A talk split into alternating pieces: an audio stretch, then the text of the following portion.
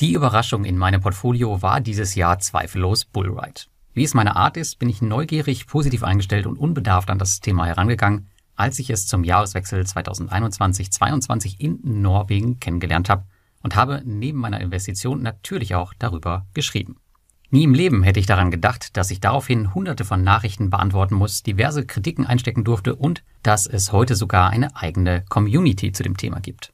Die erste Saison von insgesamt vier für meine Scooter auf der E-Mobility-Plattform ist nun fast rum und heute wollen wir mal Kasse machen. Was haben sie wirklich eingefahren oder hatten die ganzen Vorwegkritiker etwa recht und die Scooter sind nach drei Wochen im ersten Fluss gelandet und das Geschäftsmodell taugt tatsächlich gar nichts? Zudem möchte ich auch ein bisschen über Bullride selbst reden, was ist bei denen passiert in diesem Jahr und was ist für 2023 geplant. Dazu habe ich mir die neuesten Informationen vom Management eingeholt. Auch werden wir ein bisschen über die Erwartungen der Investoren an die Plattform sprechen. Ja, und wir steigen direkt ein mit meinen Ergebnissen. Zu erwähnen ist hierbei, dass die nur bedingt mit deinen Ergebnissen vergleichbar sein werden, solltest du auch Bullride Investor sein. Denn die Ergebnisse hängen maßgeblich von zwei Dingen ab, die sehr wahrscheinlich bei uns unterschiedlich sind. Das erste ist das Einsatzland der E-Scooter. Meine beiden Scooter wurden in Norwegen eingesetzt. Es gibt jedoch noch drei weitere Länder, nämlich Schweden, Finnland und seit kurzem Moldau für die E-Scooter, mit anderen Ergebnissen und Einsatzzeiten. Das zweite ist der Einkaufspreis. Ich habe meine Scooter mit einer Cashback-Kreditkarte, nämlich der Crypto.com-Karte damals gekauft und dadurch eine Vergünstigung erhalten. Der Preis von 2000 Euro senkte sich damit auf 1900 Euro. Würdest du heute zwei E-Scooter der gleichen Art kaufen, legst du ohne Cashback bereits bei 2200 Euro, also 1100 Euro pro Scooter. Und ich habe auch Fälle aus der Community kennengelernt, wo Scooter sogar für 1200, 1300 oder mehr Geld gekauft wurden. Bis zum heutigen Tag haben meine Scooter 752 Euro und 1 Cent eingefahren und liegen damit deutlich unter den Erwartungen. Das damals angegebene durchschnittliche Einkommen pro Scooter sollte ca. 900 Euro betragen. 913,52 Euro, um genau zu sein. Teilen wir meinen erreichten Wert durch zwei Scooter, haben wir also 41,15 Prozent davon erreicht. Ein Scooter hat also 41,77 Prozent seines Kaufpreises in dieser Saison bisher wieder eingefahren. Von einem Verlust bin ich also weit entfernt und sollte den Break-Even nach circa zweieinhalb Jahren erreichen, sollte es weiter in dem Tempo laufen. 1,5 Jahre wären dann noch reiner Gewinn obendrauf, wobei der Rental Share im letzten Jahr etwas niedriger ist. Auf der Straße waren die Scooter erstmals am 23.03.2022 und aktuell gehen die letzten Scooter für diese Saison wieder in ihren Stall. Ein paar Euro wird sich das Ergebnis also noch verbessern, aber wahrscheinlich nicht mehr kriegsentscheidend für 2022. Kurzes Fazit also, weniger als erwartet, aber deutlich mehr als von einigen Kritikern befürchtet. Bei einem Rohrkrepierer kann ich also zumindest in meinem Fall nicht sprechen. Die spannende Frage ist also, wieso lag die Saison so weit hinter den Erwartungen? Denn jetzt erwartet man in einer Saison nur noch Einnahmen von ca. 52 Prozent des Kaufpreises. Ich habe dazu mit Bullride gesprochen und hierfür sind drei Faktoren maßgeblich verantwortlich. Zuallererst ist da die Konkurrenz. Zu Beginn der Saison 2021 und in fast allen Städten, in denen 2021 operiert wurde, war man wohl ziemlich konkurrenzlos. Ich kann das nicht nachprüfen, ich war dort noch nicht investiert, aber das hat sich 2022 in den meisten Städten, man sprach von circa 80 Prozent, geändert. Der zweite Punkt ist die Regulierung. 2021 war der Markt für E-Scooter in Norwegen, Schweden und Finnland fast komplett unreguliert. Diese Situation hat sich seitdem grundlegend geändert. Ausschreibungen, Maximalkontingente an E-Scootern pro Anbieter und Stadt, Alters- und Alkoholbeschränkungen für Fahrer, Helm- und Versicherungsauflagen und noch einiges mehr. Dadurch hat sich nicht nur das Nutzungsverhalten geändert, sondern auch Bullride musste hierauf erst einmal reagieren, beispielsweise durch Anpassungen der Apps. Während Norwegen, ihr habt es gehört, schon weitestgehend etabliert war, was natürlich Glück für mich ist, brauchte der Eintritt in die neuen Märkte und Städte immer etwas Anlaufzeit und man hat diese wohl teilweise unterschätzt. Inzwischen hat man jedoch in fast allen Städten, wo man gestartet ist, die notwendige Marktdurchdringung von 35 Prozent und mehr erreicht. Das heißt, dass die Apps gemessen an der Zahl der Einwohner einer Stadt durchschnittlich auf mindestens jedem dritten Handy installiert sind. Schauen wir als nächstes auf meine Rendite, die ich gerade frisch für euch aktualisiert habe.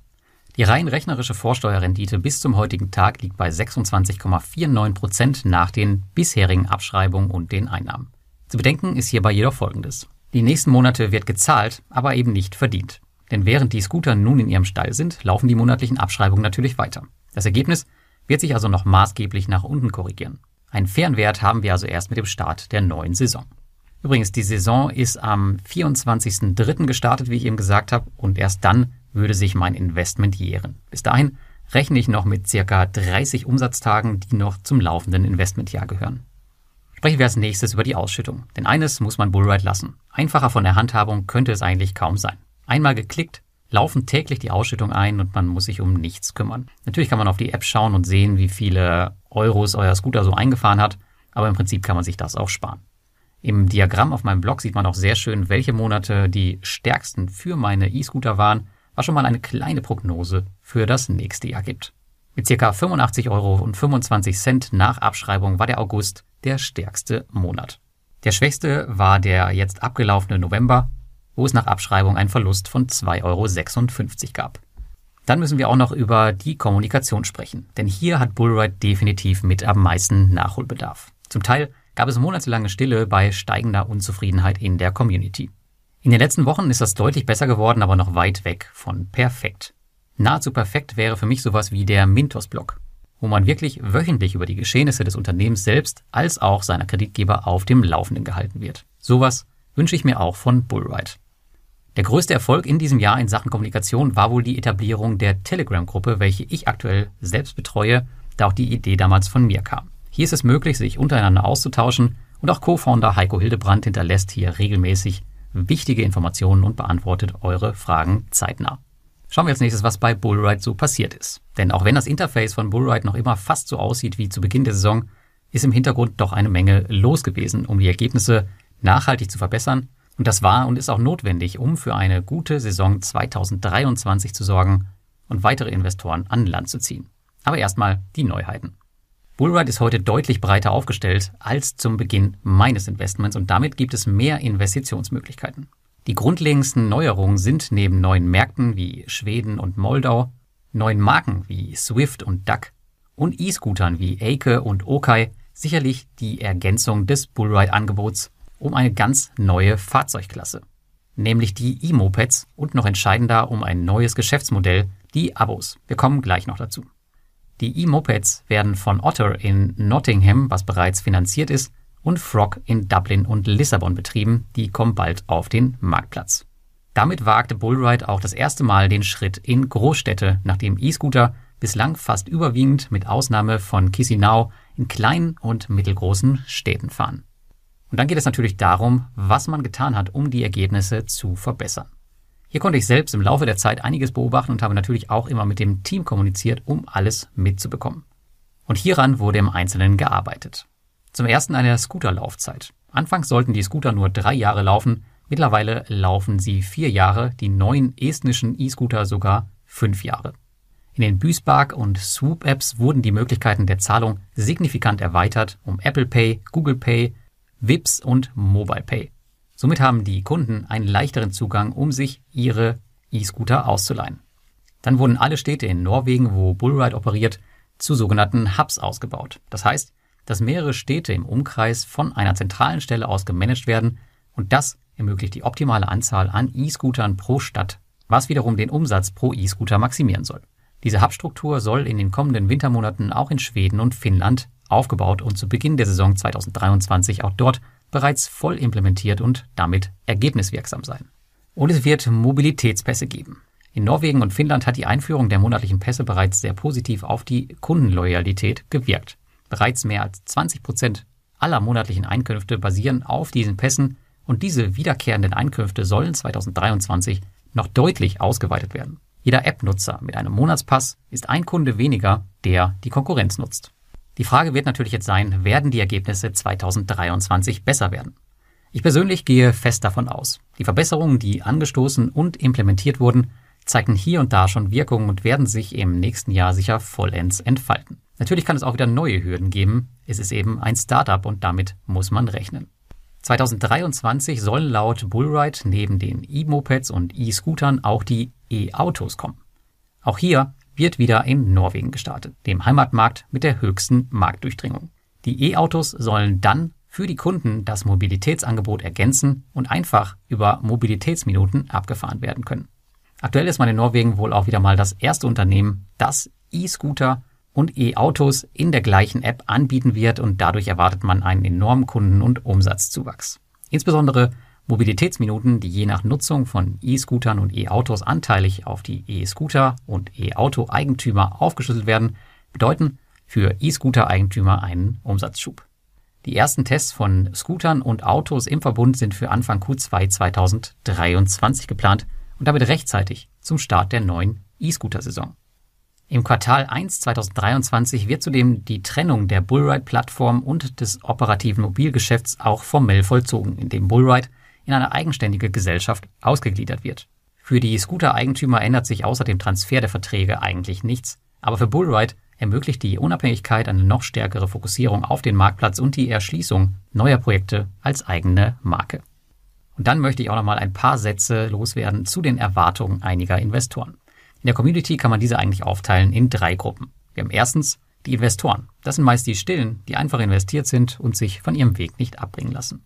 Zweitens die Ungeduldigen. Das sind diejenigen, die Ergebnisse nach drei bis sechs Monaten erwarten und wenn diese nicht eintreten, das Investment abschreiben als Schrott. Und wir haben dann noch die Aggressiven. Das sind Leute, die oft gar nicht investiert sind, das Investment aber von außen aufgrund von irgendwelchen Artikeln, die sie im Internet finden, kritisieren und die Investoren und die Ungeduldigen anstacheln. Nach einigen Monaten wurden die Scooter schon auf den Zweitmarkt geworfen, natürlich mit einem horrenden Aufschlag, was sonst, um auch noch das Letzte aus dem vermeintlich schlechten Investment rauszuholen und das Investment dann aufzugeben. Da frage ich mich immer, wieso und unter welchen Entscheidungskriterien hat man denn da überhaupt investiert?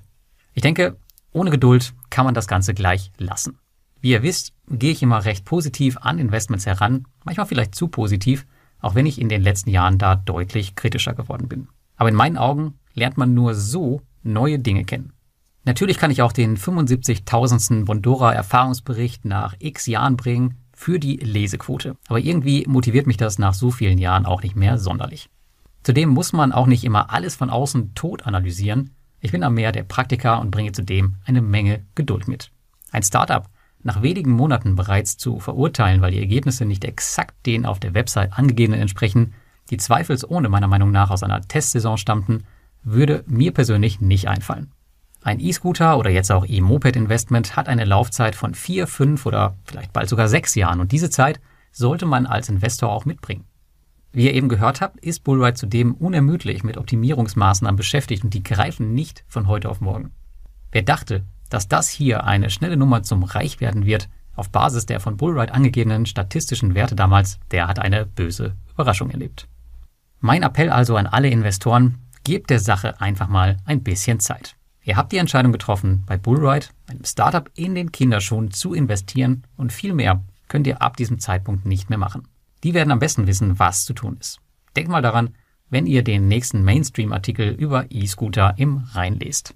Kommen wir zu einem Fazit nach der ersten Saison. Für mich ist Bullride nach wie vor ein spannendes Investment mit einer irgendwie ganz neuen Anlageklasse innerhalb der P2P-Szene, nämlich E-Mobilität wie auch schon bei den Agrarkrediten von Lande oder der Rechtsprozessfinanzierung auf Exia Funder, eignet es sich daher als Ergänzung zu einem bestehenden Portfolio. Jedoch ist Bullride in einem experimentelleren Umfeld unterwegs, was Herausforderungen mit sich bringt, die man eben meistern muss. Auch als Investor bleibt einem nichts anderes übrig, als das mitzumachen.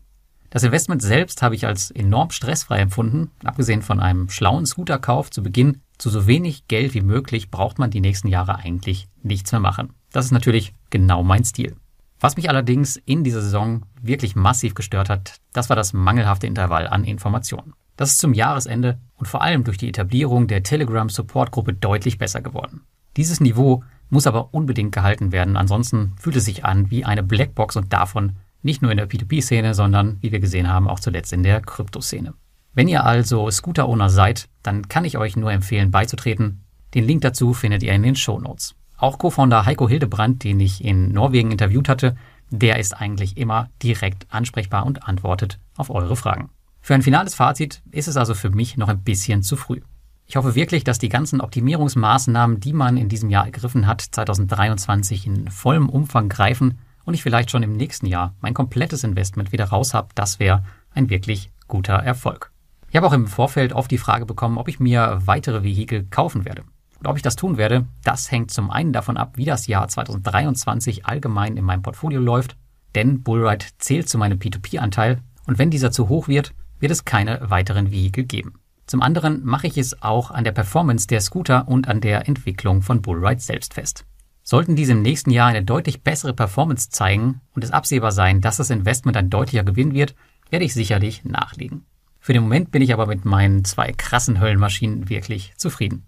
Und zudem habe ich auch keinen Anlagenotstand. Es gibt so viele spannende Investments, die weniger risikobehaftet sind, dass ich vielleicht auch einfach bei den zwei Scootern bleibe, sie nach vier Jahren abhole, wäre sicherlich auch spannend für euch, das mal zu dokumentieren, und mich an den Erinnerungen erfreue oder sie gegen zwei neue austausche. Um das Ganze nochmal zusammenzufassen, erstens, das Saisonerlebnis lag bei mir deutlich unter den Erwartungen, jedoch im profitablen Rahmen. Zweitens, Bullride hat sich von einer reinen E-Scooter-Plattform 2022 zu einer E-Mobility-Plattform gewandelt. Drittens, die Kommunikation lässt zu wünschen übrig, hat sich jedoch verbessert. Viertens, das Investment auf Bullride erzeugt keinerlei Aufwand. Und fünftens, Bullride ist ein weitestgehend unkorreliertes Investment. Wenn du auch Scooter-Owner bist, dann schreib mir doch mal in die Kommentare, wie dein Jahr bei Bullride gelaufen ist. Und wenn du es noch nicht bist, dann schreib mir auch in die Kommentare, was du von dem Investment hältst.